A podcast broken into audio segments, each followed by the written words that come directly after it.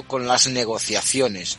Sabemos que las negociaciones de la última oferta de World Padel Tour eh, con los chicos y con las chicas, principalmente con las chicas, eh, se ha iniciado una especie de contactos, pero que creo que no van a llegar a más. Creo y digo creo porque este es un rumor en el cual el World Padel Tour insiste en contratos individuales y la Asociación de Jugadores Profesionales no quiere contratos individuales, quiere contratos colectivos. Entonces, para la primera toma de contacto, pues mal empezamos. Y los chicos, los chicos están claros, están bien posicionados, están fuertes, están unidos, no quieren saber nada de ninguna oferta y se supone o se espera que para la semana que viene aproximadamente, incluso a lo mejor la semana anterior a Malmo, se presenta a World Padel Tour la oferta que tienen encima de la mesa Premier Padel para que empiecen a negociar o valorar eh, World Padel Tour, si puede igualarla, mejorarla o qué hacer con respecto a eso. Pero está claro que mientras sigan las denuncias puestas y sigan queriendo hacer contratos individuales, el World Padel Tour para mí, es mi opinión, poco tiene que hacer. Me gustaría comentar una última cosita. Eh, se hace, sabemos que Carolina Navarro tiene una asociación que se llama la fiesta del padre adaptado, vamos, el padre adaptado. Bueno, pues eh, ha hecho un torneo benéfico en, sus, en, su cuarta edición que celebraron los 10 años como, su, como asociación de pádel. Es una escuela que comenzó con seis niños y niñas con que, pues que con problemas con problemas mentales, con problemas de, de, de comunicación, con, con problemas de, de, sincronización, podemos decirlo de alguna manera, y que bueno, pues que hacen un torneito todos los años allí en la ciudad de, en la ciudad de Granada, perdón, de Marbella, en Málaga, y bueno, pues que siempre es importante eh, aportar eh, ese granito de arena a estos niños para que jueguen al pádel y bueno, pues estuvo acompañado por la Diputación de Málaga, el Ayuntamiento de Málaga, eh, Starbuy, Cervezas Victoria, o sea, hay empresas que, hay, que apoyan este tipo de eventos y que bueno pues que creo que, que uh -huh. es bonito que Carolina Navarro eh, Málaga Club de Fútbol pues se, se integren en, en, estas en estas eh, torneos benéficos para ayudar a la gente de a los niños del pádel. Y la última noticia que nos, me gustaría resaltar es la Alba Galán. Alba Galán ha colgado la, la pala ya lo ha dicho en sus redes sociales después de lastrada los últimos años por las lesiones. Ahora ya ha sido fichada por World Power Tour como nueva comentarista, pues bueno, ha anunciado que cuelga la pala, que no quiere volver a jugar y que se va a dedicar a otros proyectos, me imagino que será a su escuelita de pádel, a, a World Padel Tour y que bueno, desde aquí la deseamos eh, el mayor de los éxitos en su nueva en su nueva época. Y poco más, Miguel. Pues muchas gracias Iván con ese mensaje al Bagalán y también al Palas para todo, al Padel solidario, el Padel adaptado que también tiene aquí un hueco.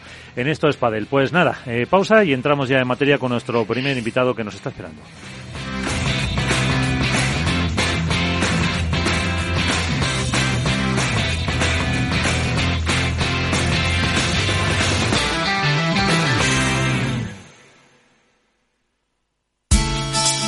De la mano de Alejandro Mazón y el equipo de Cuídate Deluxe, llega el chico del chándal a El Balance para ayudarnos a estar en forma y mejorar nuestro bienestar general. Los miércoles a las ocho y media de la tarde en El Balance. Capital Radio. Para personas inquietas, Capital Radio. Pues entramos, como decía, en eh, materia. Bueno, primero saludando, además de Iván, está con nosotros Álvaro López, Padel Spain. ¿Qué tal? Muy buenas. Hola, muy buenas, Miguel. Muy buenas noches a todos. Nacho García, Padelazo. ¿Qué tal? Muy buenas. Hola, ¿qué tal? Muy buenas a todos. Y nuestro primer invitado es Alejandro Villaverde, es el secretario general de la PPA, de la Asociación Profesional de Jugadores de Padel. Alejandro, ¿qué tal? Eh, muy buenas. Gracias por acompañarnos unos minutos. Alejandro, tienes eh, cerrado el, el, micro. Vamos a ver. Ahora. Ahí, ahí está. Eh, buenas, buenas a todos. Muchas bueno, gracias. En primer lugar, muchas, muchas gracias por, por la invitación y un gusto poder acompañaros eh, nos, a charlar un poquito. Nos atiendes precisamente desde eh, Egipto, donde está jugando, como decía Iván Contrapared en sus noticias, el, el eh, torneo de Premier eh, Padel, eh, pero entramos en materia, como decía, porque eh, justo hace eh, siete días, el martes pasado, World Padel Tour presentaba esa oferta a los jugadores, poquitos los que acudieron, sí acudieron más chicas. una semana después, ¿qué balance haces? Bueno, yo creo que el, el, balance es el mismo que, que hacíamos incluso antes del día 18. Al final, yo creo que hay un mensaje que es, bastante claro por parte de la Asociación de Jugadores y que al final eh, es respaldado individualmente por, por, la totalidad de jugadores, que básicamente es que eh, estando demandados es eh, imposible y una frivolidad el, poder atender un requerimiento a una reunión para hablar de futuro. Yo creo que eh, es una cuestión de, propia, de propia lógica, ¿no? O sea, al final hay eh, una situación que no se puede obviar, que es que eh, los jugadores a día de hoy, bueno, primero de forma colectiva, a día de hoy individualmente, están demandados en arbitraje encima, que al margen de eso hay una, una demanda del jugador de lo mercantil respecto de la propia asociación y el board de jugadores que integran dicha asociación. Y yo creo que todos los jugadores la lectura que tienen es la misma. Es, eh, de esta forma nosotros no, no podemos eh, dar ni medio paso hacia adelante hasta que, digamos, la situación, eh, digamos, litigiosa que, que está a día de hoy en curso no sea resuelta, ya sea o bien porque haya una resolución, eh, en este caso por parte de CIMA, o ya sea bien porque en este caso el demandante retire las demandas que están interpuestas. A partir de ahí, y una vez eh, ese requisito pudiese ser cumplido, eh, lo, que, lo que transmite el jugador es, es bastante claro y evidente. Al final es, oye, tengo una asociación, somos más de 200 jugadores asociados, dirígete a esa asociación. Es decir, yo a título individual no tengo absolutamente eh, nada que hablar con, con, ningún circuito, porque el jugador a día de hoy se ha dado cuenta que al final donde, donde reside su fuerza es en la unión, ¿no? Yo creo que eh, en la historia del pádel hemos visto como eh, tradicionalmente el jugador ha podido ir de una forma más individual. Eso, en cierto sentido, ha limitado mucho la propia progresión de los jugadores y, son ellos mismos los que se han dado cuenta que, las cosas tienen que, ser de, otra forma. Eh, con la llegada de Alex Correia, con eh, esta reunión que comentamos del martes pasado, eh, ¿ha habido algún contacto? ¿Se ha dirigido Alex a, ti como representante de la de la asociación como Ale Galán como presidente eh, para, no sé, intentar acercar posturas, eh, para decir, mm, acercaros a, a esas reuniones? ¿Habéis tenido algún trato con ellos? Mm, no, absolutamente ninguno. Eh, sí, lógicamente tengo con, constancia de que, el propio Alex Correa ha hablado con muchos jugadores a título individual pero incluyendo probablemente a Legalán, pero que todos los jugadores eh, le han remitido exactamente a lo mismo, a que es con la asociación con quien tiene que hablar, no con ellos a título individual. Con lo cual, no, no, eh, hasta, hasta el día de la fecha no, no ha habido ningún, ningún contacto.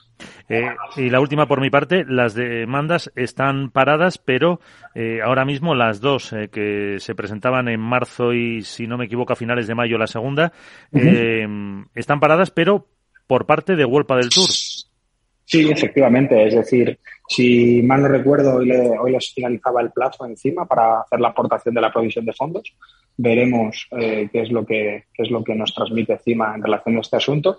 Y respecto a la demanda de competencia desleal, eh, es exactamente lo mismo. Es decir, eh, me parece que ellos están tardando en aportar una documentación que les ha sido requerida por parte del juzgado, documentación a la que además tienen acceso porque ya ha sido aportada eh, con anterioridad, lo que pasa es que no de forma completa.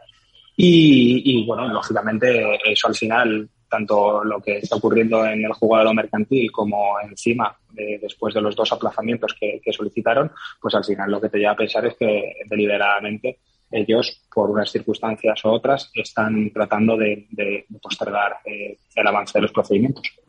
Que no se interpreta, eh, ya ahora sí la última, que no se interpreta como una, eh, vamos a decir, pues relajar un poco la tensión no, yo nosotros, y te soy muy sincero, nosotros como lo interpretamos es, oye, vamos a tratar de llegar al jugador a título individual, vamos a ver si acceden al chantaje de firma aquí, retiramos demandas y, ese, y dos problemas que nos quitamos de encima, ¿no?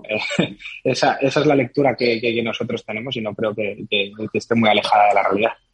Bueno, pues eh, dejamos a algún compañero que eh, pueda, pueda comentar. Eh, Iván. Hola Alejandro, soy Iván de Contrapared, buenas noches.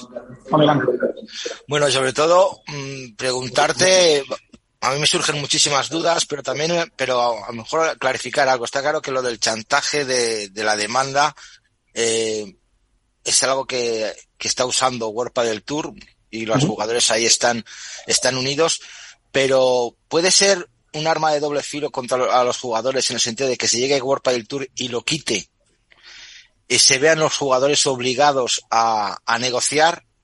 Esa es la primera pregunta. Y la segunda pregunta es, eh, viendo la oferta, poco cambia con respecto a otros años, porque al fin y al cabo mi compañero Nacho Paderazo lo escribió en un gran artículo que es una exclusividad encubierta, ¿no? Seguimos manteniendo los 200 kilómetros en una ciudad, seguimos manteniendo que no podemos jugar en una ciudad que se vaya a jugar un torneo World del Tour, o sea que al fin y al cabo, oferta como tal no hay ninguna variación. Bueno, eh, respecto a esto último que comentas, eh, efectivamente es lo que nosotros opinamos, ¿no? Dicho de una manera coloquial, es, mismo perro distinto collar. Al final eh, lo que hay es básicamente una exclusividad encubierta de otra forma, con otras, digamos, cláusulas, pero que al fin y al cabo lo que vienen a suponer es una limitación efectiva a, a los jugadores, en este caso profesionales autónomos, a poder desarrollar su trabajo y luego, eh, yo creo que, en términos generales es una propuesta que, no desarrolla. Es decir, al final eh, es más de lo mismo. Defienden el eh, dinero solo y la tecnología es la única novedad, pero lo que es la libertad de los jugadores todavía no.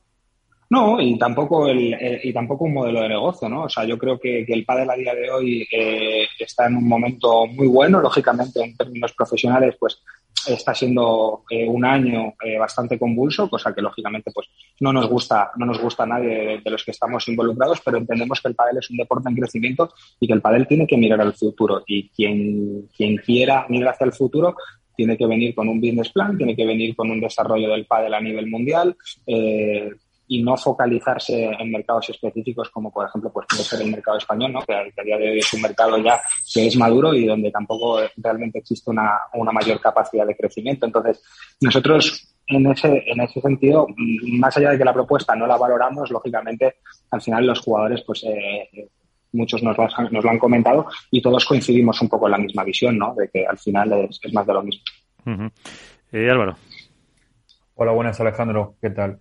Eh, bueno, yo quería preguntarte varias cuestiones, porque la verdad que hay mucho por, por debatir. Lo primero que me gustaría preguntarte es eh, sobre esa famosa foto de Sancho con Ramón. Eh, no sé si a ti te sorprendió el hecho de que fuera Sancho la reunión. Es una cosa que os comentó. Lógicamente entiendo que está en todo su derecho de acudir si quiere, pero no sé cómo lo veis de vosotros desde la asociación. Eso por un lado. Y luego por otro preguntarte también de las propuestas nuevas en teoría de World del Tour, eh, ¿cuál es la que más te ha sorprendido, tanto para bien o para mal?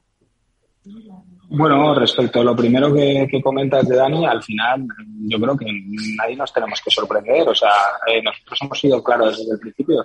Por parte de la asociación hay una una recomendación que está basada en el sentido general de, sus asociados, pero a partir de ahí el jugador lógicamente tiene que tener libertad para atender cuántas reuniones considere oportuno, está en su legítimo derecho, con lo cual yo creo que nosotros no, somos quienes para, para, enjuiciar la actitud de nadie por el hecho de que, de que vaya o que no o que no vaya a una reunión. Al final, lógicamente, pues eh, Dani es un, eh, es un hombre hecho de derecho y, él pues habrá tenido una valoración que, probablemente pues sea distinta a la del resto de sus compañeros. Eh, por antes, por alusiones que, bueno, sí, Álvaro. Sí, bueno, quería preguntar eso, también sobre todo que me, que me dijeras eh, lo que te preguntaba, eh, si alguna propuesta te ha sorprendido para bien o para mal, y luego también otro, otro inciso, no sé qué os ha parecido, o a ti personalmente desde la asociación, esas declaraciones que hizo Alex Correia en la radio de que si los jugadores no estaban de acuerdo y no firmaban o no se unían a World del Tour, pues que habría como un poco la posibilidad al hecho de que se retirase World del Tour y que los jugadores eh, pudiesen jugar otro circuito, o sea, como que desapareciese el circuito actual.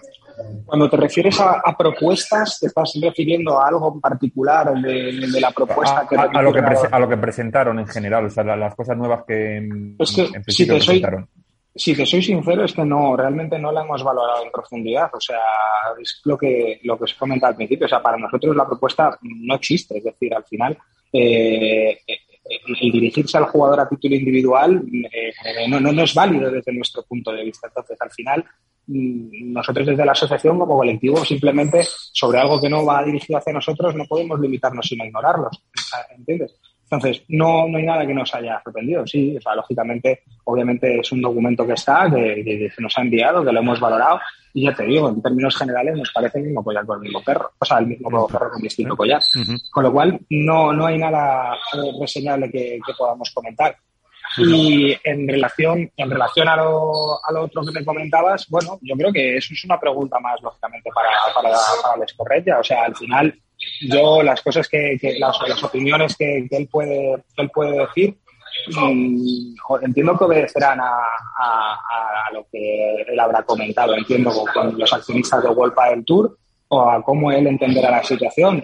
Nosotros la verdad que, que, no podemos opinar respecto de, sus palabras o sea al final yo creo que él fue bastante claro no en las declaraciones que hizo Luego, al final, no sé si esas declaraciones tendrán lógicamente el respaldo de, la cúpula directiva de Vuelta del Tour. Pero creo que es una cuestión que tenéis que, tenéis que valorarlo eh, más con él, ¿sabes? Que con nosotros. Al final, yo creo que eh, de parte del jugador, a día de hoy, la hoja de ruta está muy clara. Creo que hay muchas alternativas. Creo que eh, el jugador el día de mañana no le va a faltar un circuito, desde luego, donde poder jugar, donde poder seguir desarrollando su trabajo y seguir creciendo profesionalmente.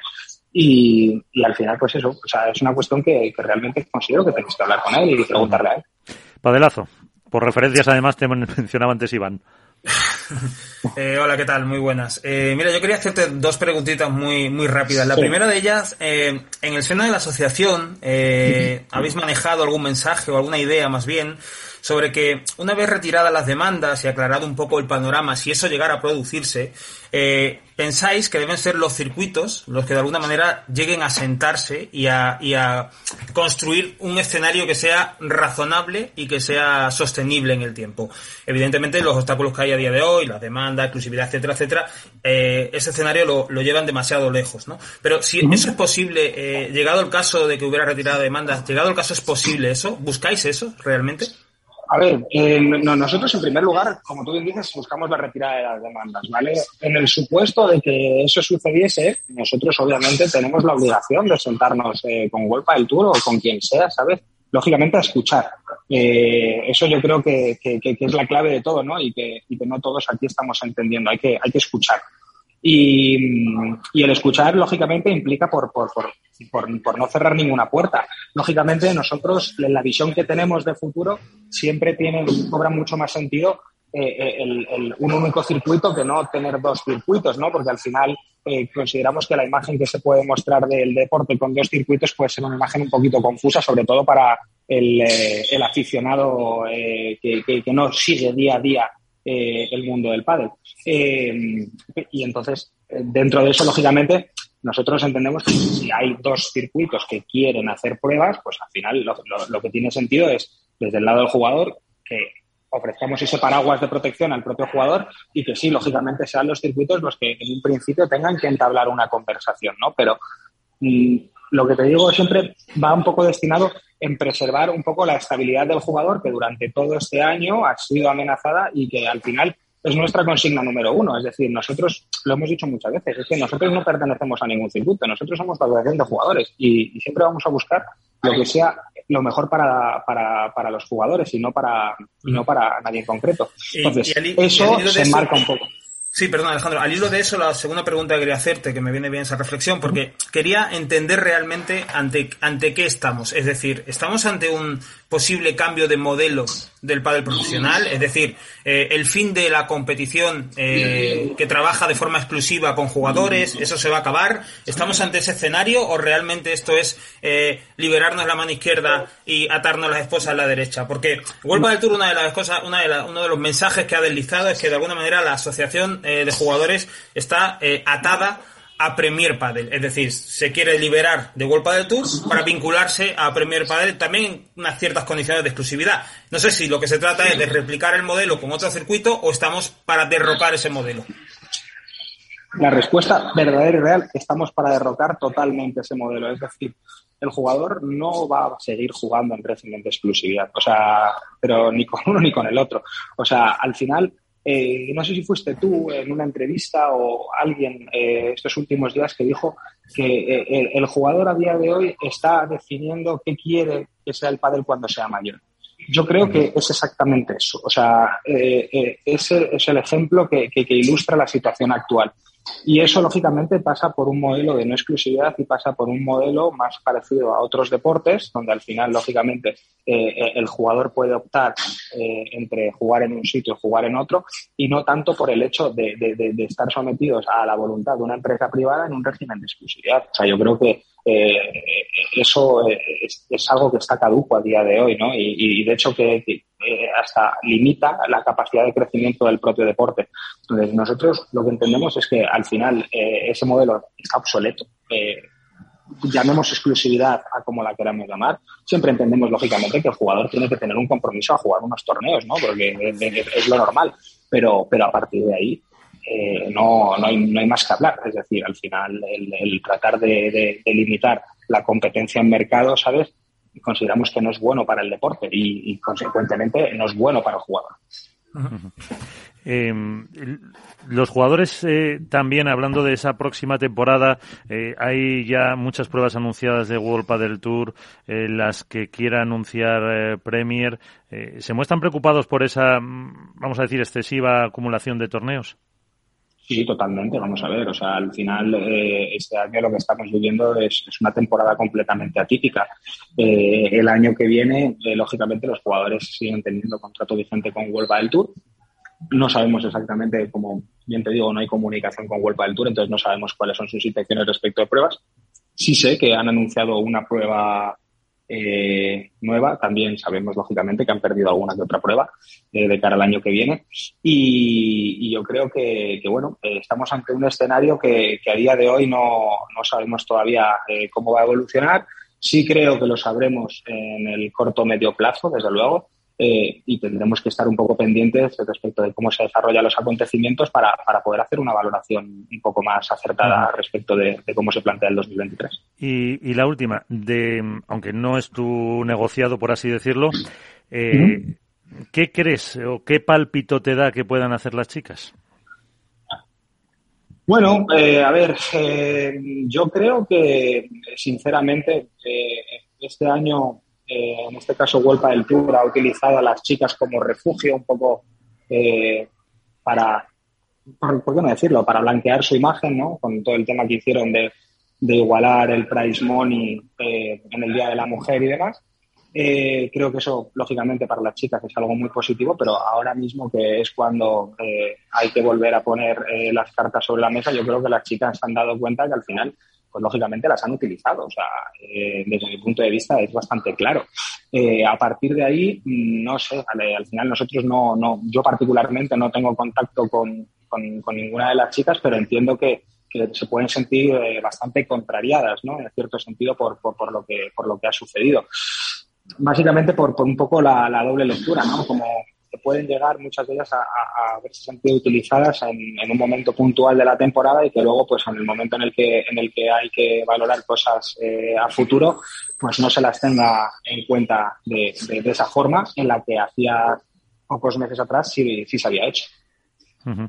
eh, no sé si algún compañero tiene una, alguna más. Despedimos ya a, a Alejandro Villaverde, el secretario general de la Asociación Profesional de Jugadores de Pádel. Eh, ¿Algún próximo acontecimiento ya rápidamente, Alejandro, que pueda pasar en, en los próximos días eh, que esperéis que pueda haber a, corto o medio plazo? Sí, yo creo que acontecimientos tendrá que haber. Lógicamente nosotros en el plano jurídico, lógicamente esperamos que, que eh, en el tema de arbitraje tengamos alguna novedad. Y por lo demás, yo creo que no. Yo creo que a día de hoy, en el corto plazo, más allá, más allá que eso, no, no esperamos que haya, haya ninguna novedad en, en concreto. Pues eh, Alejandro Villaverde, secretario general de la Asociación Profesional de Jugadores de Padel. Muchísimas gracias por estar con nosotros. Eh, que te vaya muy bien y, y disfruta de las pirámides. Muchísimas gracias y sobre todo eh, gracias por la invitación. Un abrazo. Eh, pues Un abrazo. Nosotros ahora entramos en el debate.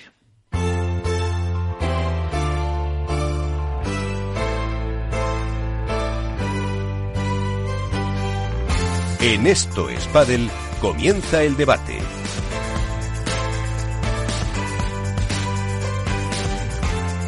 Debate también, eh, creo que tenemos por ahí a Mónica Montes, la víbora del pádel, que no sé si nos escucha muy bien, pero bueno, eh, si eso, manifiéstate, como decía eh, aquella de las velas negras.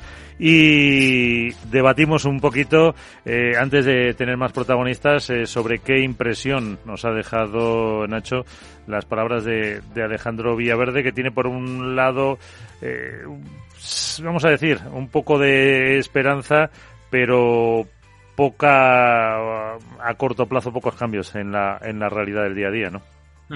Sí, eh, bueno, antes, antes de hacer una reflexión sobre lo que nos ha contado el, abogado de la asociación, eh, sí me gustaría apuntar eh, que esa frase que ha citado el, el, abogado es de Alberto Bote, la de que los jugadores están decidiendo, de nuestro compañero Alberto Bote, los jugadores están decidiendo qué quiere ser el padre mayor, es una frase que dijo el otro día Alberto Bote y es, es justo adjudicársela para que luego no haya más. Es la única concesión que va a tener, la porra no, pero esa, está hecha ya.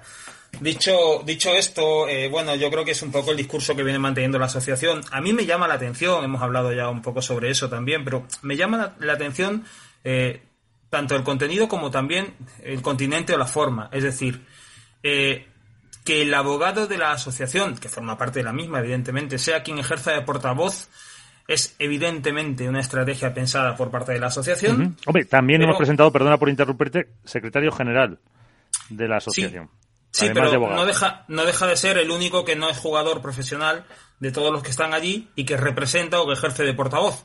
Eh, es una estrategia que han pensado, desde luego, eh, sobre todo teniendo en cuenta que tiene que lidiar con temas como todo el tema los procedimientos jurídicos y legales que hay en curso, etcétera, etcétera. Pero yo no sé si es del todo beneficiosa para la asociación, habida cuenta de que hay jugadores, y el otro día tuvimos la oportunidad de hablar, por ejemplo, con Pablo Lijo, que son capaces de explicarte eh, de viva voz y en primera persona eh, qué sienten y cómo afrontan este, este, este proceso o este momento. Dicho lo cual, que es una cuestión muy particular mía, bueno, yo creo que el discurso que mantiene es el que de momento eh, sostiene la, asociación. Yo creo que está todo en una fase de bloqueo. Yo creo que las dos partes han actuado como esperábamos. Wolpa del Tour hizo esa presentación eh, muy alejada de lo que los jugadores, la asociación de jugadores esperaba. Y yo creo que la asociación de jugadores estaba también en su primer movimiento, eh, pues tenía que de alguna manera decir conmigo esto no va. Yo creo que la negociación empezará a partir de ahora si hay. ¿Vale? Eso era una, una puesta en escena de ambas partes. Sí. ¿Cómo lo veis? Iván Álvaro. A ver, yo voy a discrepar un poquito con Nacho como siempre, que no me cae, discrepar, discrepar que si no es aburrido. Sí, vengo, vengo aburrido, he estado aburrido una semana, hemos desconectado. Hombre, yo creo que la posición de tener a un representante, por decirlo, legal de, de, la, asociación, a mí me da más mm, significado de unión. Que los jugadores jueguen, que los jugadores se centren en su deporte, que es lo que quieren, centrarse en su deporte, y que haya otra persona que se dedique a estos trámites burocráticos o también trámites administrativos o trámites legales y que luego esta persona pues sea el que informe a la asociación o que informe a la junta directiva de los acontecimientos. Sin que sirva de precedente, también coincido con Iván, yo creo, en este caso. Que es un poco un escudo que tiene la asociación. Sí, es un escudo, porque si imagínate que primero habla a, eh, Alejandro Galán como presidente, luego que si Vela como vocal, que si luego Maxi Sánchez como tesorero. Entonces yo creo que ahí lo que tienen que hacer es delegar en una sola persona, en un abogado, en este caso Alejandro Villaverde, y que él gestione absolutamente todo y que él transmita las acciones. Yo creo que es un escudo que tienen, como dice Miguel, pero yo creo que, que las, las, la, la situación está demasiado alejada.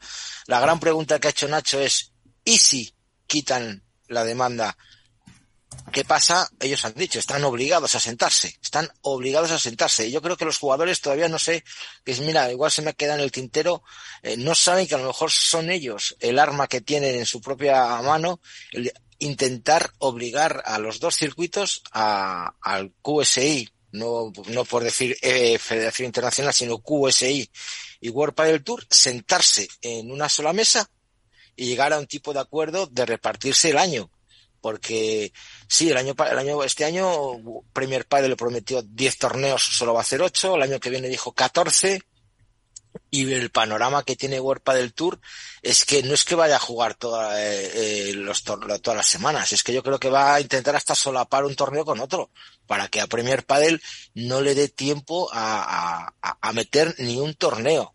porque si empezamos ya con Paraguay, Chile, luego empezamos otra vez con todos los circuitos nacionales que tienen muchas ciudades y todo, no sé cuándo van a poder meter Premier Padel. Y volvemos a estar otra vez en esa incertidumbre y en ese caos organizativo con comillas de Premier Padel de de repente en un mes te sacan París, en 15 días te sacan Madrid, en 20 días te sacan Mendoza.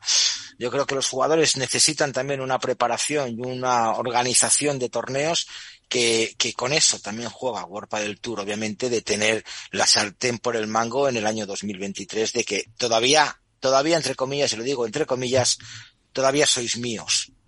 Entonces, eh, y luego otra vez, obviamente, eh, lo de la exclusividad encubierta, a mí yo he leído la propuesta, es que no veo nada nuevo. Lo único nuevo que veo es aumento de dinero en los premios y la tecnología Foxstream esa que quieren meter ahí con 40 cámaras, rayos láser, ultrasonidos, música especial, no sé si van a poner un DJ cada vez que la voz la salga fuera y, suenen en campanas porque es lo único que falta, pero en el aspecto deportivo siguen las mismas cláusulas no de exclusividad, pero solo puedes jugar mis torneos, tengo preferencia para 15 torneos, si juegas 15 te doy un bonus, pero si juegas de 15 a 17 te descuento, eh, no puedo jugar en, una ciudad que, que, se juegue un World Padel Tour a 200 kilómetros, y es lo que hablábamos Nacho y yo. O sea, que los jugadores pueden estar jugando ahora mismo en Egipto, perdón, eh, World Padel Tour puede estar jugando en Bruselas,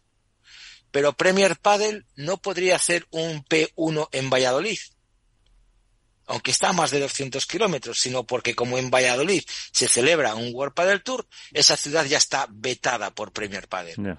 Obviamente, eh, World Padel Tour tiene muchísimas ciudades, las distancias en España no son como en Argentina, como en Rusia, como en Estados Unidos. Es que te digo una cosa, es como si en Málaga hacen un World Padel Tour, es que ni en Canarias a lo mejor pueden hacer un P1. Entonces, claro, mm. están copando todo el escenario nacional para que World, para que Premier Padel no pueda hacer ningún, al menos torneos en España. No me parece una buena oferta. A mí, personalmente, económicamente muy buena, mejoran premios, vuelven a perder las chicas, obviamente, y yo por eso te digo que veo las distancias muy, muy, muy separadas, tanto en chicos como en chicas. Álvaro.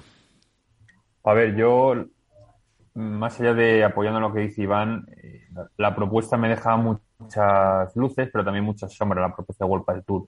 Eh, por un lado veo que sí que en principio se van a mejorar cosas, eh, por otro lado hasta cierto punto lo veo un cachondeo. El hecho de que a las chicas les quiten las pre-previas, veremos a ver cómo salen de ahí, o sea, cómo van subiendo en el ranking las que lógicamente tienen menos oportunidades, que para ellas va a ser muy complicado. No sé qué eh, tipo de torneos o tipo de circuitos harán el año que viene pensando en ellas. Eso por un lado. Por otro lado, el hecho de que primero te suben los premios está muy bien, pero luego te quitan la paridad de, premios, eh, cosa que se jactaron y, divulgaron a los cuatro vientos diciendo que eran en la primera competición del mundo en la que eran los premios igualitarios y ahora resulta que lo quitas, eh, que ha durado un año apenas, más o menos. Desde el 8 de marzo. Eh, me deja, ya te digo, me deja muchas dudas. Eh, yo creo que al final es verdad que tendrían que negociar, pero si este año el, calendario ha sido el que ha sido y ha sido una locura y muchísimos jugadores se han quejado de que no han tenido tiempo de descanso, tanto los más veteranos como los jóvenes, lo del año que viene va a ser una locura todavía más, porque Premier Padel, como bien ha dicho Iván, va a aumentar el número de torneos. En principio sí que cumplirá su palabra, no como este año, y va a hacer los 14 torneos que tiene previsto hacer sobre el papel eh, World Padel Tour va a hacer más torneos o por lo menos el mismo número que este año, eh, con lo cual el calendario va a estar desde, me parece que es primero de febrero o mediados de febrero, va a estar apretadísimo.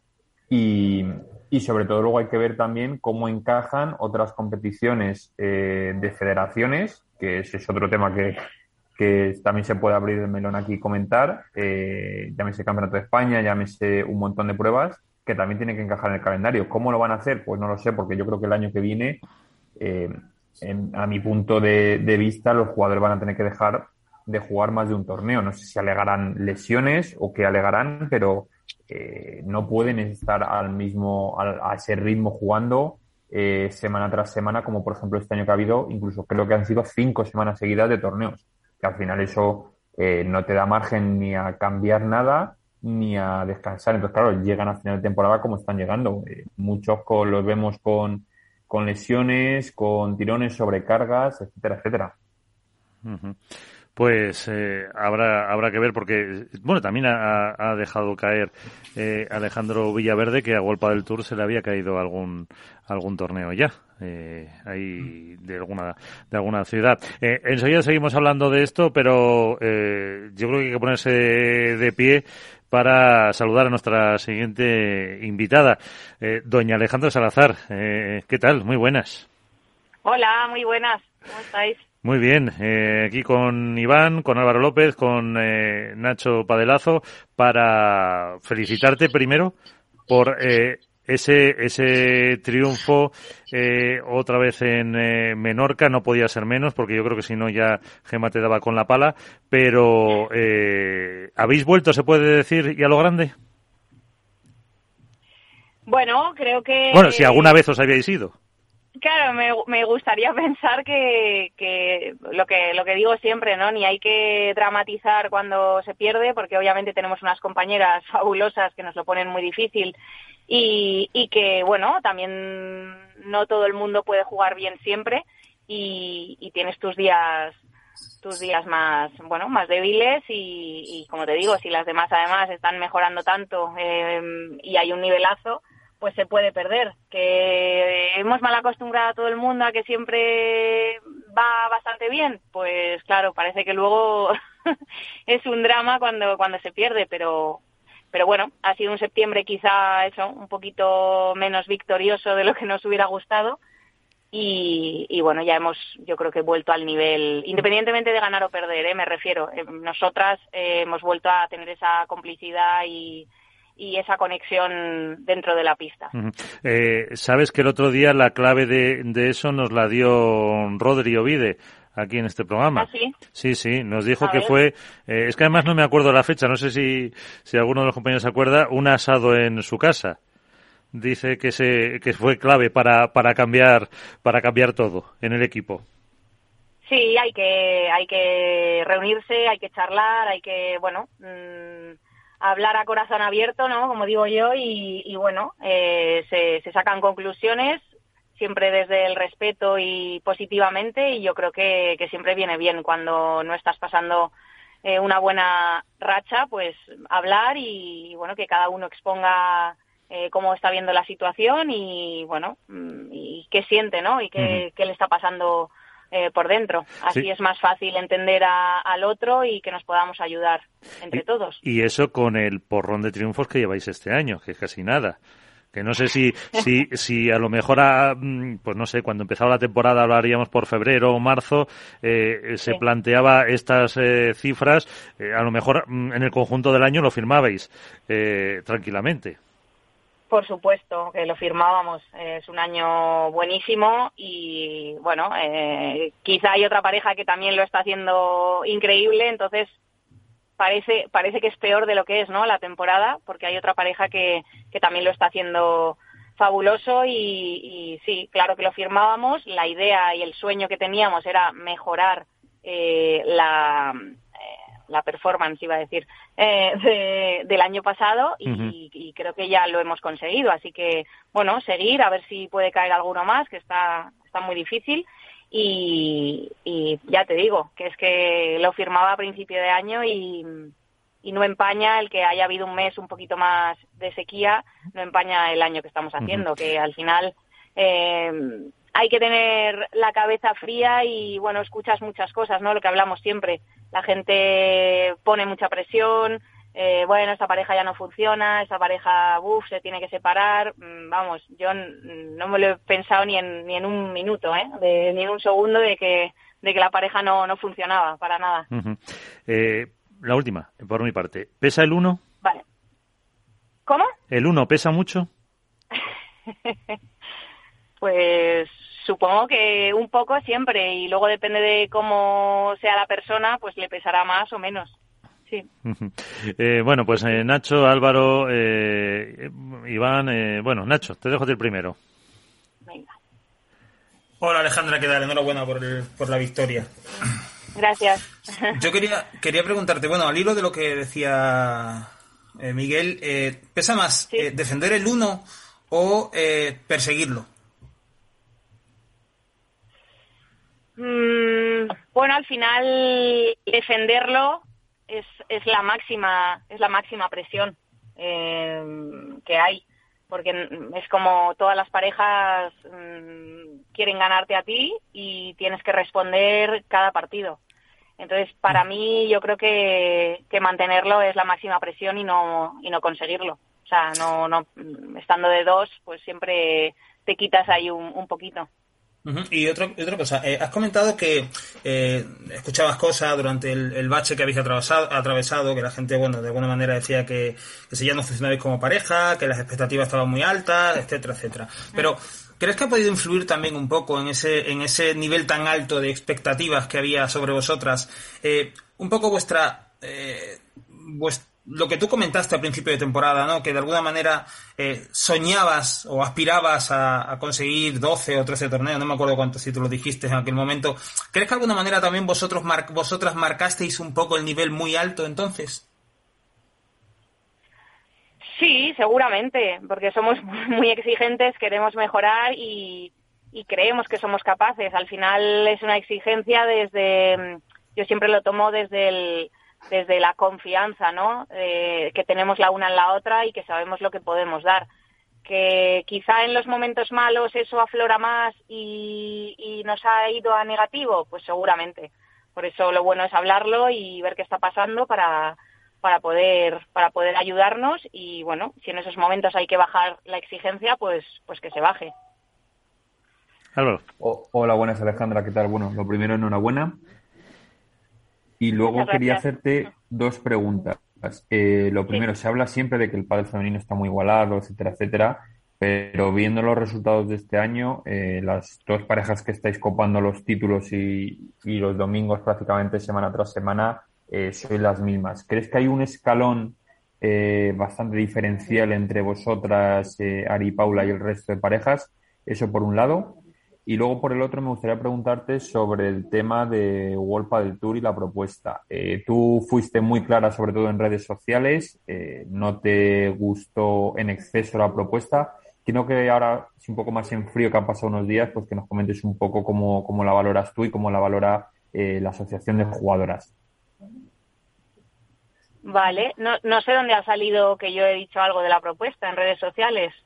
No me suena haberme No sé si, o a lo mismo me estoy equivocando, pero me pareció ver, no sé si algún tuit tuyo o algo eh, comentando que algo de la propuesta o algo así, de alguien que habían puesto un tuit, no sé si respondiendo. sí, que, mm, sí que corregí que ponían que había igualdad en, los premios y puse, que no, puse que no. Sí, sobre todo es un tema que, que se jactó mucho Golpa del Tour de de lanzar a los cuatro vientos, que había conseguido la igualdad, que era el primer deporte de la historia en conseguir igualdad de premios y que ahora lo quiten apenas eh, ni siquiera un año, pues eso, ¿cómo se ha sentado también un poco a vosotras? Sí, eh, bueno, en un primer momento eh, es cierto que, que, la propuesta, pues no había muchas cosas que hay que pulir, hay muchas cosas que, que tampoco se dio la información adecuada y bueno, hemos seguido en conversaciones, la propuesta al parecer no es, no es definitiva, no, no es que sean lentejas o nada.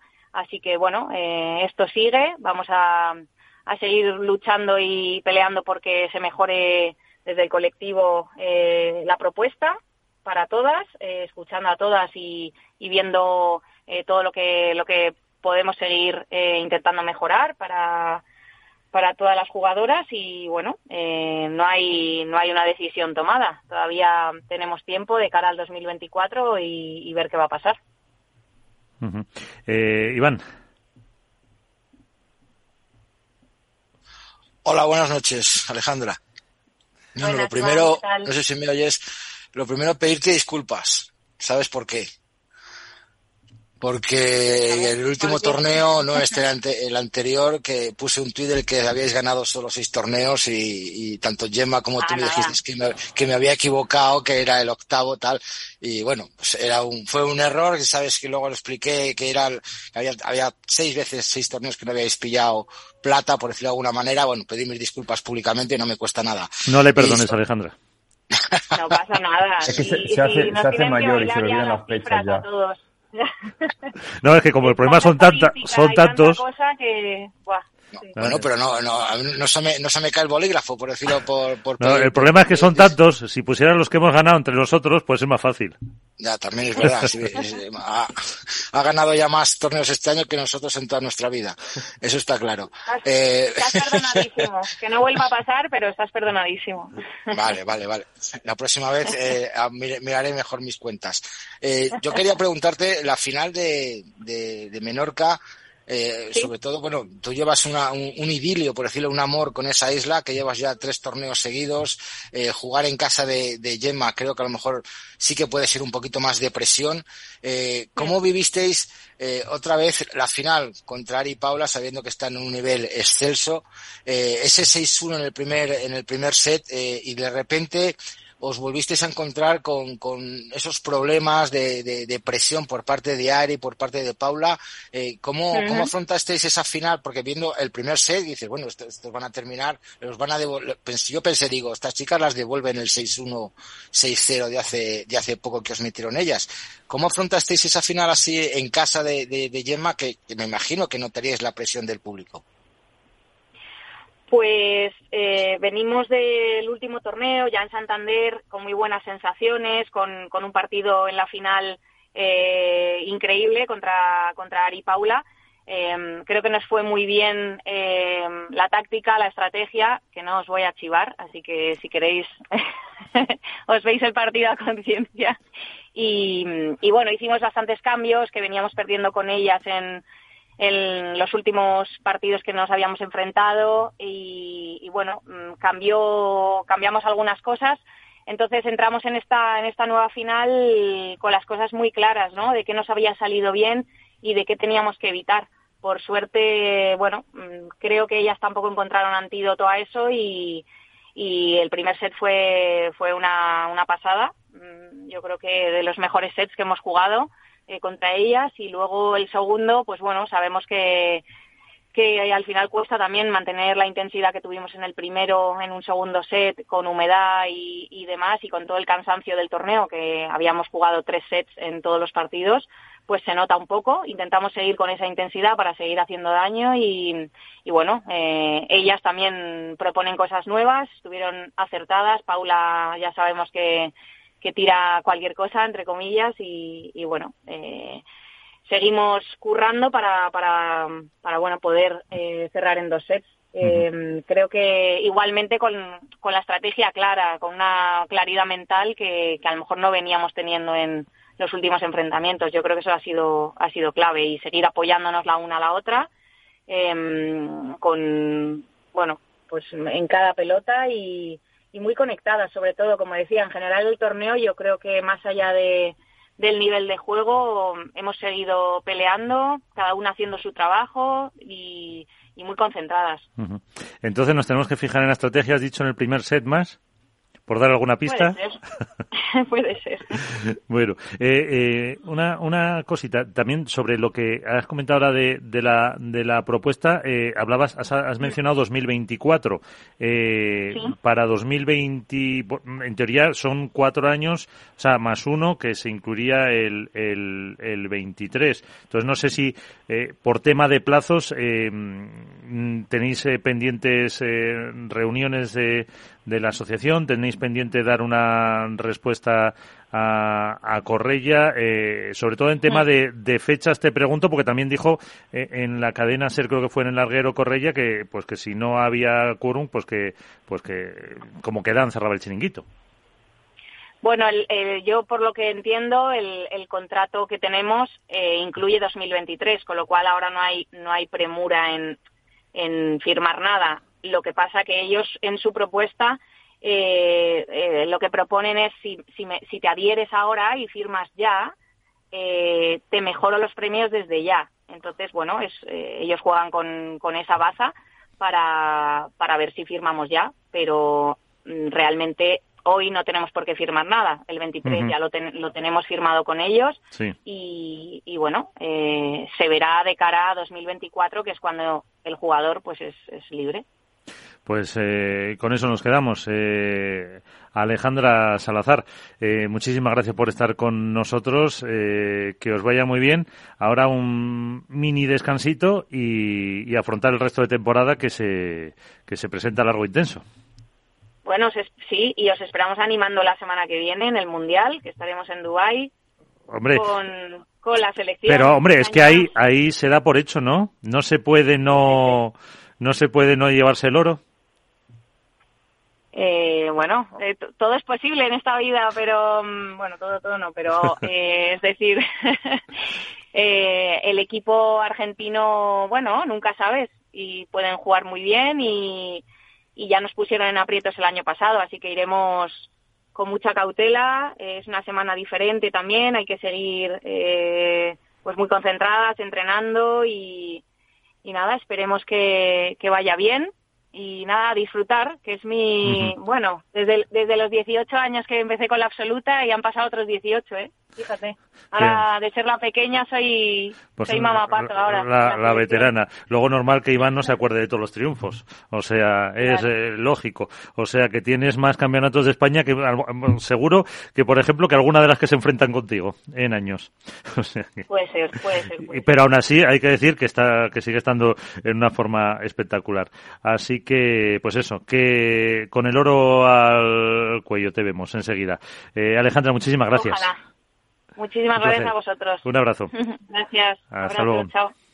es verdad que además eh, reconozco yo un poco ahí mi mea culpa que no caía en el mundial que se van ya para para Dubai eh, y en cuanto pues eso eh, lo que no sé em, como decía Alejandra a lo mejor Nacho eh, con la propuesta de World del Tour son eh, claro tienen firmado este año se les mejoran los precios digo los premios eh, si no acepta ninguna de las chicas y el torneo o el de 2023 si sigue seguirán con esa igualdad porque claro eh, os figuran dentro de la propuesta como no adheridas Eh, sí, bueno, de momento hay un contrato en vigor con unas condiciones. Yo tengo un contrato en vigor, yo no estoy ni como adherido y no, yo tengo un contrato en vigor como World del Tour hasta finales de 2023. Y eso, en principio, a no ser que quede anulado por las dos partes o por alguna de ellas por incumplimiento, es un contrato que, lo, que vincula a ambas partes y se mantiene vigente durante toda la temporada 2023. Lo que el circuito está tratando ahora es de no es exactamente la figura legal, pero para que se entienda, sustituir esos contratos antiguos, o sea, los va a anular por estos nuevos que le ofrece, que sería de entrada en vigor inmediata en el momento de la firma y sería muchas de las condiciones que ya tienen eh, planteadas serían pues de aplicación instantánea. Eh, pero lo que dice Alejandra, eh, las jugadoras tienen un contrato en vigor, ahora ya no tienen prisa, llevan todo el año aguantando eh, sin jugar Premier Padel, eh, entonces ahora es cuando sí van a ser, si antes ya fueron cautelosas o prudentes como ya decían, ahora van a serlo todavía más. Lo que, lo que no sé si, lo que no sé si, si me ha llamado la atención que haya dicho que bueno, que efectivamente eh, esto no son lentejas, sino que no era una propuesta definitiva, cosa que eh, lo comentaba justo al principio, yo tengo la sensación de que por muy alejadas que las posturas puedan estar, eh, en una negociación, de, en, una, en, un proceso de este tipo, eh, cada uno parte siempre de un máximo y luego las posturas se van acercando, evidentemente, y creo que en esa está Vuelta del Tour, tanto con las jugadoras como con los jugadores.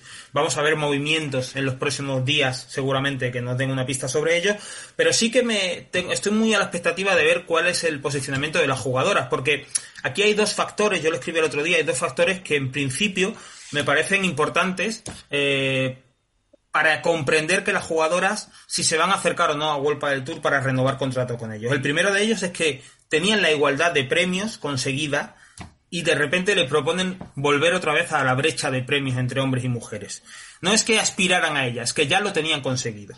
Y les van a eh, eliminar un, eh, una, conquista que ya adquirido. te- una conquista que ya tenían. El segundo factor es de hace justo un año, y es lo que ocurrió en torno al Campeonato de España, cuando las jugadoras se plantaron y boicotearon es la prueba reina de la Federación Española de Padel porque entendían que se produjo un caso de discriminación respecto a los chicos. Eh, yo no veo a esas jugadoras, estamos hablando de jugadoras top, estamos hablando de la propia Alejandra Salazar, de Gemma Triay, estamos hablando de todas, apenas, ape- no hubo parejas, eh, hubo solo ocho, ocho parejas eh, femeninas eh, de ranking menor las que jugaron esa, esa competición. Con lo cual sería muy difícil de entender que las jugadoras aceptaran eh, una propuesta nueva de World del Tour con premios menores que los jugadores teniendo en cuenta ese precedente.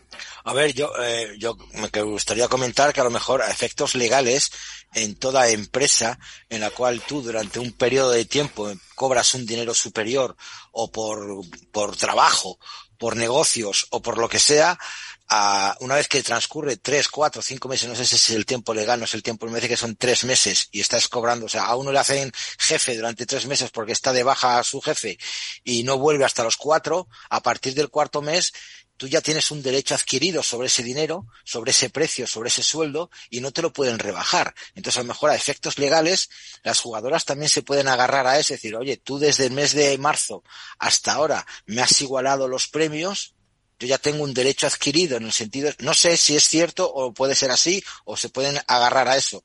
Por tanto, ahora no me puedes bajar. También te digo, sí podrían porque a lo mejor es un contrato nuevo. De ser un contrato nuevo, pues pueden poner las cláusulas que les dé la gana. Mm, yo estoy con Nacho, no creo que vuelvan para atrás después del batacazo que pegaron al Campeonato de España, después de la unión que han mantenido y la alegría que y, el y lo que se ha jactado World del TIR de ser el primer deporte en, igualar los premios. Hay que recordar que no fue Premier, no fue World Tour el que hizo esto. Hay que recordar que fue la Federación Española de Pádel en el primer campeonato el que igualó esos premios. Sí fue el deporte del pádel, pero no fue la organización de World del Tour. Entonces, ahora volver para atrás mm, me parecería un, error por parte de ellas, obviamente. Pues eh, vamos a saludar, luego seguimos con el debate, a otro de los eh, protagonistas del torneo de Menorca, eh, Francisco Gil. Francisco Gil, ¿qué tal? Muy buenas. Gracias por acompañarnos. ¿Cómo estás? Muy bien, muy buenas a todos. Ya mm, a finales ya firmamos unas cuantas más. ¿Cómo? Si firmamos ya más finales. Que ya no, ya no podéis quedaros menos. Rami, tú. Ojalá, ojalá. ¿Dónde hay que firmar?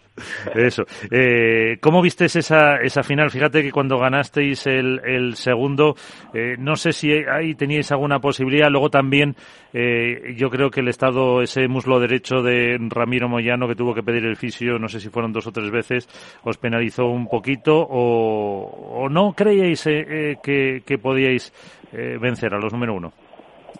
Bueno, al principio nosotros cuando nos metemos en la pista creemos que podemos ganarle a, todo el mundo.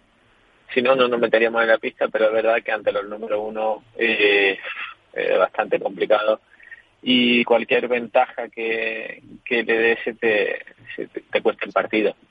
Eh, nosotros creo que lo competimos desde primera hora bien, quizás al principio nos, nos pasó factura los nervios de jugar una final, pero creo que poco a poco nos fuimos metiendo en, en el partido, competimos bien y no, yo no creo que la, la, la lesión, que al final no fue lesión de, de Ramiro, fue una sobrecarga por, por tantos partidos jugados en, tan pocos días.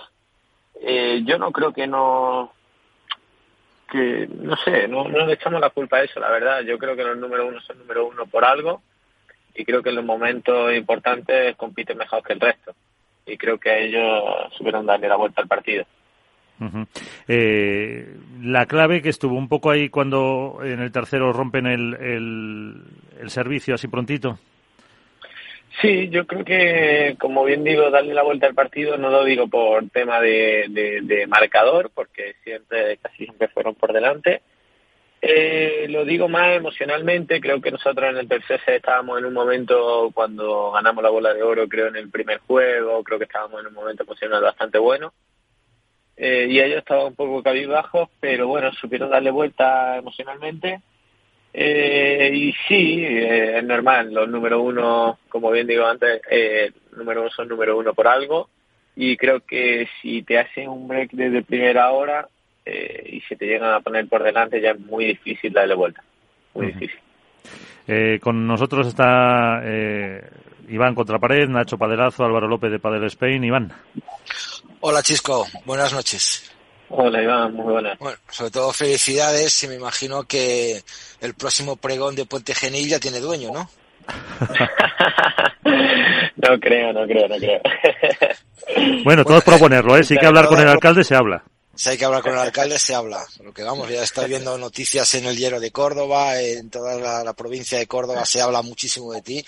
Yo quería preguntarte, eh, el punto de inflexión que a lo mejor fue en el partido de Agustín Tapia y, y Sancho Gutiérrez, en el que ibais 6-4 abajo, 4-2 abajo, y de repente eh, visteis qué pasó ahí, porque de repente visteis la posibilidad de, de, ganar, os volvisteis locos, empezasteis a jugar de una manera brutal, sobre todo que me comentaras un poquito ese partido, y luego si a raíz de ese partido ya visteis a lo mejor eh, mucho más fácil llegar a la final, pensando que a lo mejor John Sanz y Lucas Campañolo no os iban a poner en, en muchos apretos, y de hecho fue así, fue un 6-2-6-1, eh, ahí es donde pudisteis, pudisteis ver que, que tenéis posibilidades de, de llegar a la final, y contarme un poquito del partido de, de Tapia y, y porque claro, con 6-4 y 4-2 abajo, mm, ¿qué pasó? Pues mira, yo creo que, que durante dos meses llevamos jugando partidos de entreno, llevamos, nos sentimos muy bien compitiendo y creo que estamos jugando, creo que estábamos jugando a un nivel muy bueno, pero a la hora de competir, cuando llegaban los partidos importantes, esa barrera de, de octavo de final, como bien sabéis, contra la cabeza de serie de la 1 a la 8, eh, se nos estaba atragantando y yo creo que la inflexión no está en, el partido de, de Sancho Tapia, sino el de Chingo Totello, de octavo de final, que creo que es cuando nos damos cuenta que si jugamos al pádel y, y, jugamos como nosotros sabemos, sin presión, eh, somos capaces de ganar ese tipo de pareja.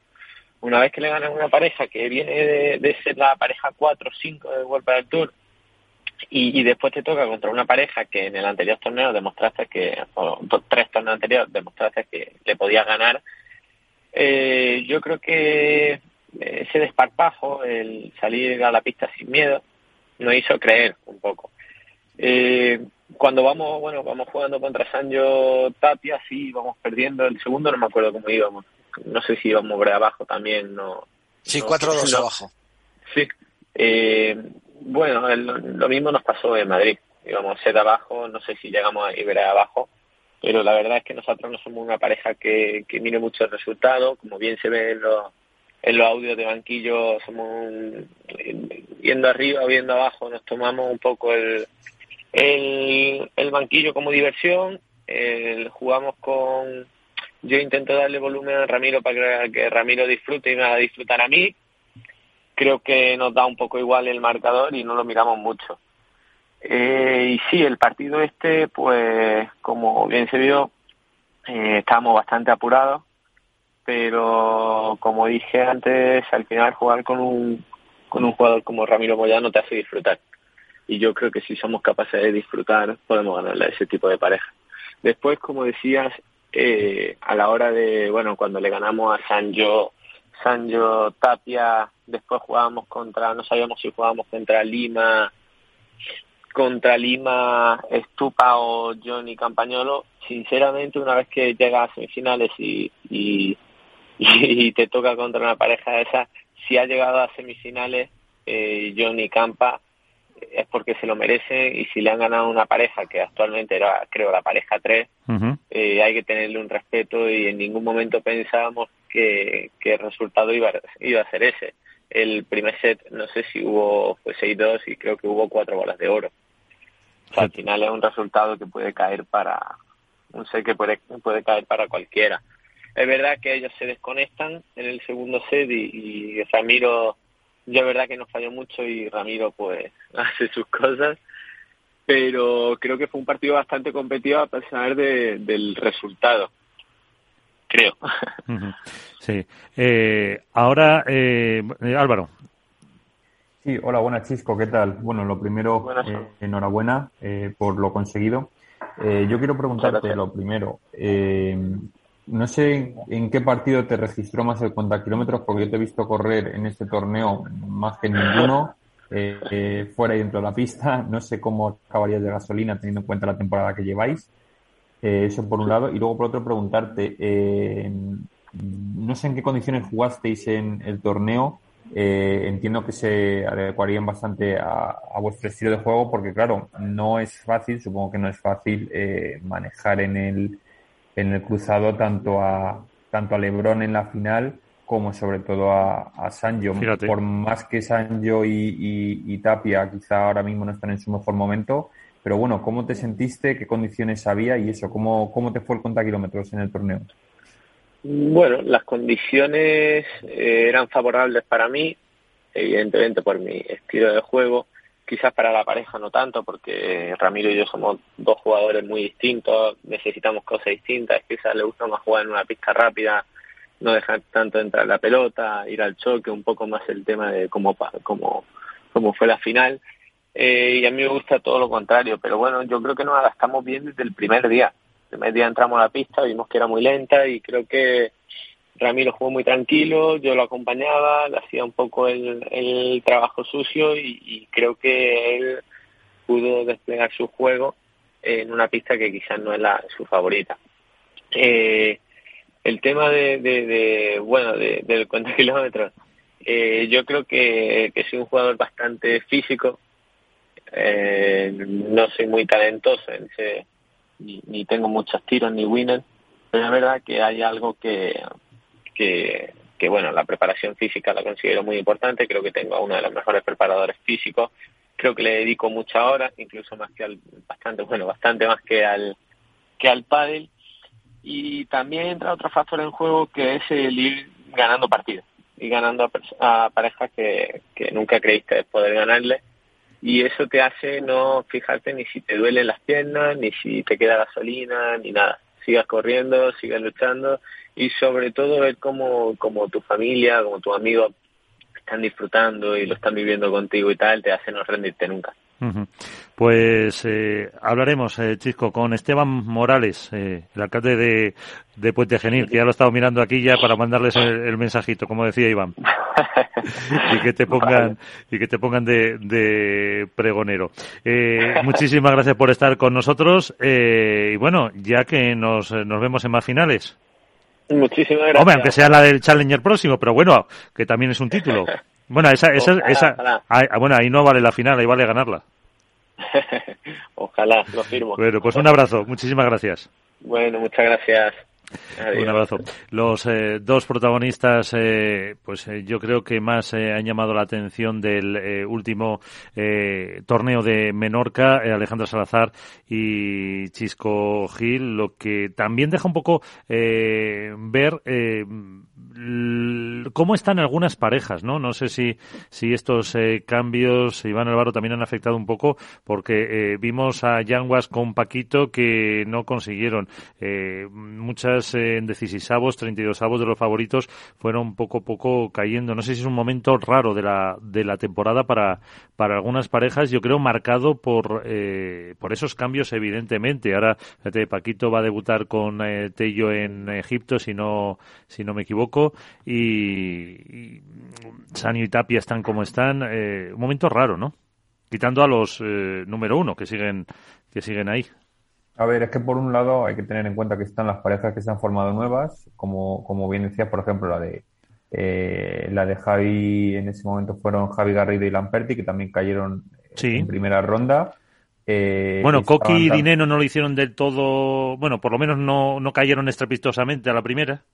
Exacto, luego lo, como bien decías tú, por ejemplo, la de la de Paquito Navarro y, Miguel Yanguas, que a ver, es una pareja que, que, sí se ha juntado, pero va a durar lo que va a durar.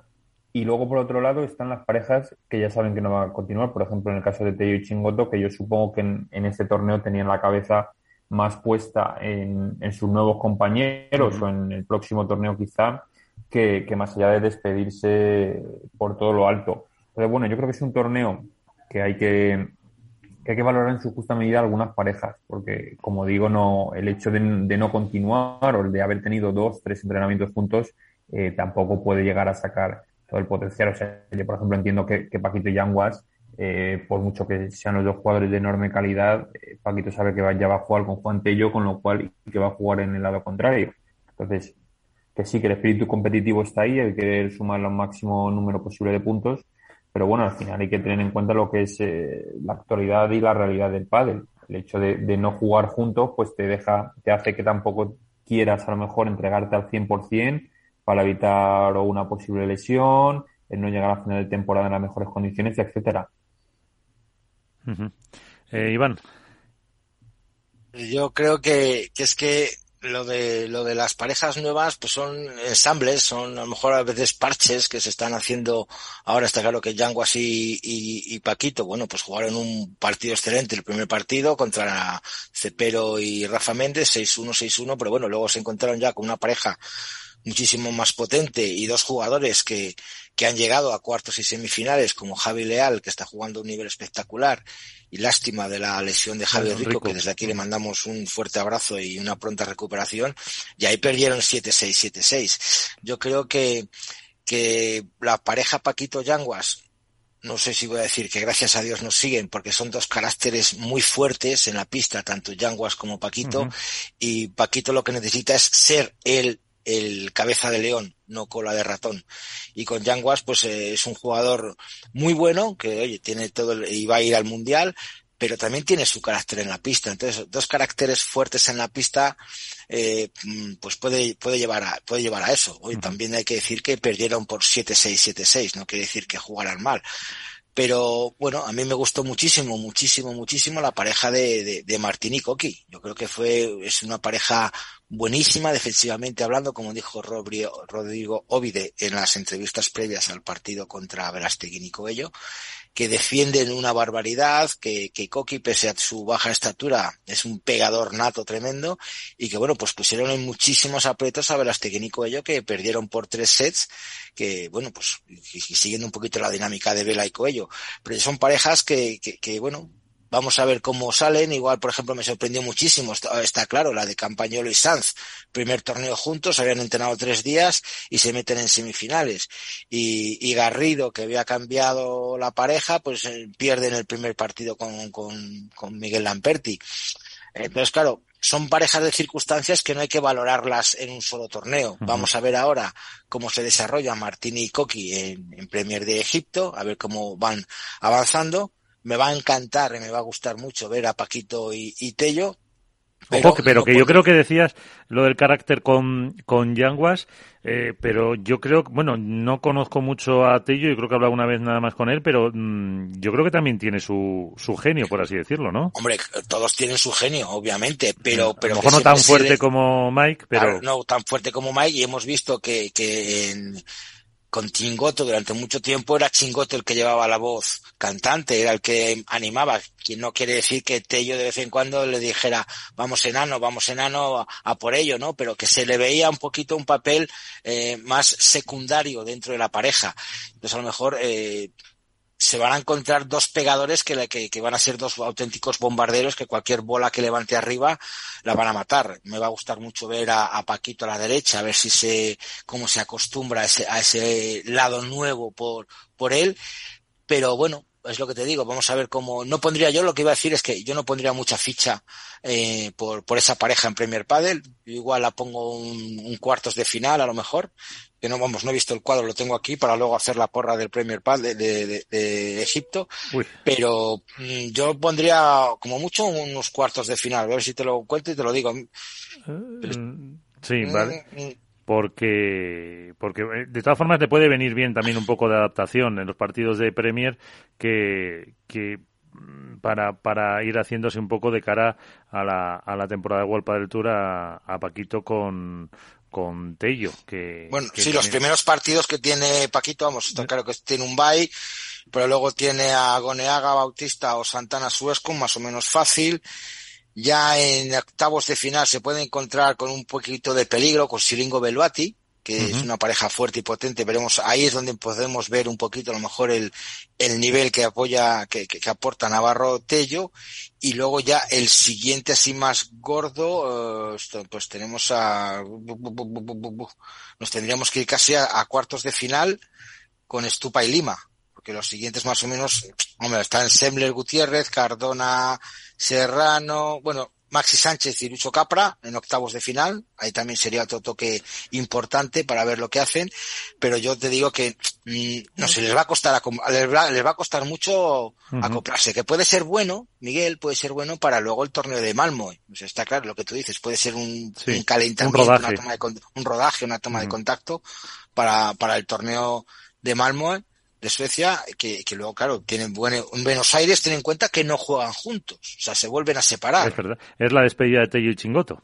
Claro, y de Martín y Paquito, que me parece que juegan otra vez juntos. No sé si mm, Creo que sí, este si Álvaro o Nacho no nos eh, contradicen, porque las inscripciones se tenían que hacer con tanta antelación que, que, me parece que estaban ya eh, apuntados como pareja. Claro, claro, o sea, están jugando juntos, se separan para Buenos O sea, va a tener tres torneos, Paquito va a tener tres torneos, tres parejas. Claro, es que luego rompe otra vez con Tello para jugar Buenos Aires con Dineno, en México vuelve a jugar otra vez con Tello, eh, una locura. una locura. Y eh, de Chingoto, ¿se sabe con quién va a jugar? Dentro de mi posible ignorancia, a lo mejor lo ha anunciado. Con Javi Garrido. Con Javi Garrido. es, verdad, es verdad, es verdad, es verdad es verdad. Sí, sí, sí, con Javi Garrido. Está apuntado en Premier con Javi Garrido. Sí, es verdad. que fue con Lamberti de forma temporal, además. Temporal. El Malmo, imagino, jugará también con Javi Garrido. Luego vuelve a separarse otra vez con Tello Chingoto y luego otra vez con Javi Garrido. O sea, eh, una locura. una locura. Una locura. No sabes, al final no sabes con quién vas a jugar. Tienes que mirar a la izquierda a ver quién eres tú. Presentarte todos los, como cuando vas a jugar un partido en un club y no conoces a los compañeros y te presentas, hola, soy Iván y tú quién eres. A la hora de los entrenamientos, fíjate también la locura. Los, bueno, también dijo Paquito Contello que eh, va a ser eh, Martín Echegaray, su entrenador que ya lo tuvo en una época hace yo creo que un par de años antes de que estuviera con, Juan Martín Díaz me parece que estuvo con eso, efectivamente cuando estuvo con Juan Martín Martín Echegaray que por cierto fue el director anterior técnico de la Federación Española de Pádel hasta que llegó Javier Casadesus si tampoco me, me equivoco Sí, bueno, pero hizo, más Martín Echegaray que lo que hace Javier Casa de Sus, también hay que decirlo. pero bueno, eh, nos quedan eh, cinco minutillos. Claro, y eh, luego me gustaría comentar una cosita. Cuente, cuente. Hemos visto que el director de, el director técnico, el director de arbitraje ha sido nombrado Honorio. es el árbitro uno de los árbitros de Huerpa del Tour y seguimos viendo el digo eh, director técnico de la Federación de la Federación sí. Pero me, que me refiero a que seguimos viendo la, la, la incursión el acercamiento cada día más de World del Tour a, la federación o de la federación a World del Tour. Hay un detalle significativo. Eh, resulta que World digamos, las redes sociales de World del Tour, las lleva, vamos, de los challengers, las lleva también una persona vinculada a la Federación Española. Y hoy mismo han puesto un tuit eh, animando a la gente a jugar un FIP Rise de Barcelona. O sea, se llevan a matar con la FIP pero sí que ponen algo, pero ¿por qué? Porque es de Barcelona o porque es, porque es de la Federación Madrileña. Cuando es de otros sitios no, no interesa. Entonces yo creo que esa vinculación no está siendo buena. Yo estoy esperando una entrevista que va a salir de un amigo mío real, hecha a Ramón Morcillo, que le tengo muchísimas ganas de, de, de leerla porque nos vamos a sorprender, nos vamos a sorprender de ella. Bueno, pues eh, lo veremos o la, la, la, leeremos eh, seguramente. Eh, ah, hay que felicitarle, eh, obviamente, hay que felicitar a mi compañero porque a conseguir ahora mismo una entrevista con, con Ramón Morcillo no es fácil, ¿eh? No es fácil. ¿Y cuándo tenemos que estar atentos? Bueno, pues en breve, en breve saldrá. No puedo desvelar todavía, pero muy pronto, muy pronto. Hay que crear Hay, que crear un poquito de hype, un poquito de, de tensión, porque yo la espero con muchas ganas, ¿eh? Bueno, eh, Nacho, ¿qué ibas a decir? No, nada, yo estoy a la expectativa. Ah, creo que hay una noticia dentro de otra noticia. Y de momento la noticia es que efectivamente el presidente de la Federación Española de Padel va a dar una entrevista a un medio de comunicación. Esa es la noticia, ¿no? Pues ahí, ahí está. Eh, pues casi con eso. Iván ha apuntado antes una cosa que a mí me ha pillado por sorpresa, que es lo de la porra de Egipto. Yo no lo había, no había pensado. Y, y lo que no me acuerdo, si alguien puso las parejas eh, ganadoras, yo creo que sí, que fue Manu la que, la que dijo a Ale y Yema. Y, y, yo creo que vote a, a Lebron y Galán, si no, si no recuerdo mal. Bote, bote lo tiene fácil siempre. Con los números uno tiene fácil. Yo ahora, aquí en Premier Padel, no sé, no sabemos cómo es la situación de las pistas, la humedad. No, pero Bote también dijo, también dijo, ¿no dijo también a Ale y a Gemma, Bote? Ah, Bote siempre va sí, a sí, sí, uno. Es verdad, puede ser. lo, tengo, lo, tengo, apuntado en la mesa. Puede ser que hiciera, hiciera, pleno, hiciera pleno, sí, puede ser. Lo que pasa que, bueno, le damos eh, mm, uno y medio, porque eh, Manu ya había, ya se había adelantado con el, con el, eh, la pareja de chicas, con Ale y con, y con Gemma. Y por cierto, decías de la humedad, también fue un espectáculo ver cómo la sopladora secaba las zapatillas de, de Ale Galán. También, en sí. Menorca y, cómo le enfocaba a Lebron el ventilador para que se le secaran los pies. Y, Y, algún jugador más lo hizo, las ¿eh? zapatillas en un ventilador. Sí, sí, sí, sí, por eso digo. Y Javi Rico, no, ¿quién, quién, es el compañero de eh, John Sanz haciendo, escurriendo el calcetín, Por cayendo agua de sudor y cambiándose los calcetines, porque de la humedad tenía que ser impresionante. Veremos ahora en Egipto cómo es la pista. Yo creo que a lo mejor por la humedad, el calor, pues eh, por el calor puede ser una auténtica bala. ah, veremos las bolas con las que se juegan. Todavía no, no, no, no, No, sé, sé qué bolas marcas son. Las de Madrid fueron no sé si Barlion. no sé si serán Babolat o son Head. Y la humedad que pueda haber, ten en cuenta que es outdoor. Y entonces, bueno, sé, yo aquí la apuesta la tengo un poquito a lo mejor, A me ver. tiro más por, por Galán y Lebron. Venga, te dejamos. Por Galán, aunque siempre voy a tirar, fíjate, me voy a cambiar, voy a seguir con los mismos de siempre. Vaya Vela hombre. Cuello, que les tienen muy enfilados y estuvieron a puntito a puntito de ganarles en, en Menorca. Yo Vela Cuello. Sí, eh, Al- Alberto, digo Álvaro, perdón.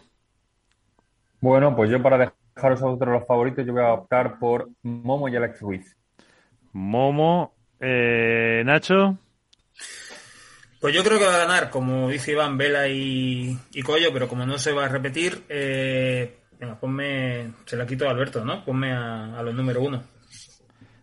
Vale, y como Alberto está ocupado ahí en Egipto, pues nada, y yo me apunto a, a Lima y Tapia, que confío, confío en ellos. Así que, bueno, lo veremos, lo disfrutaremos y la semana que viene no estaremos, porque es eh, día uno, todos los santos, así que ¿Te haremos... vas de vacaciones? ¿No quieres trabajar? Está- estaré trabajando, eso es lo malo. Y si no, fácil componer la, la, la radio con las noticias, pero estaremos por aquí, pero no tendremos esto, esto es padre. Así que, compañeros, como siempre, un placer por dejarme aprender con vosotros y hasta la próxima. Hasta la próxima, buenas abrazo noches. fuerte a todos. Chao, hasta luego.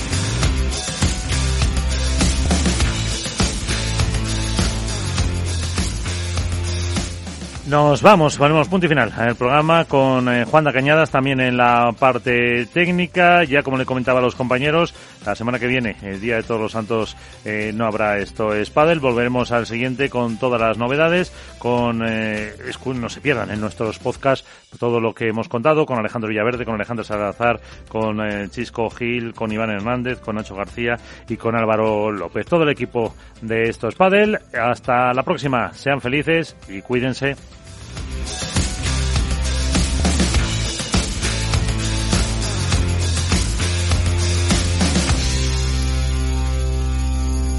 Esto es Padel.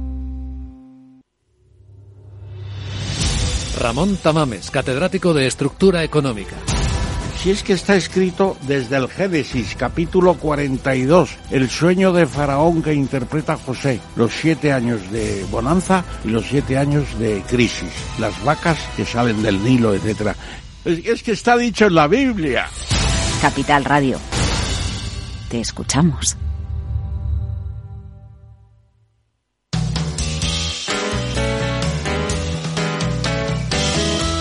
Capital Radio. Música y mercados.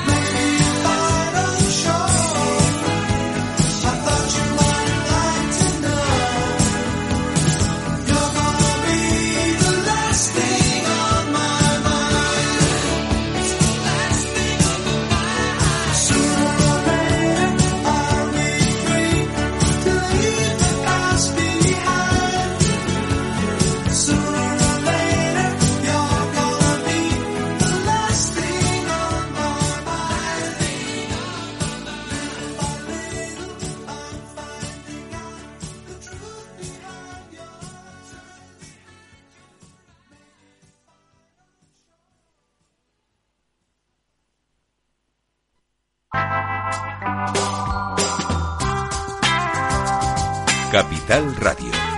Música y mercados.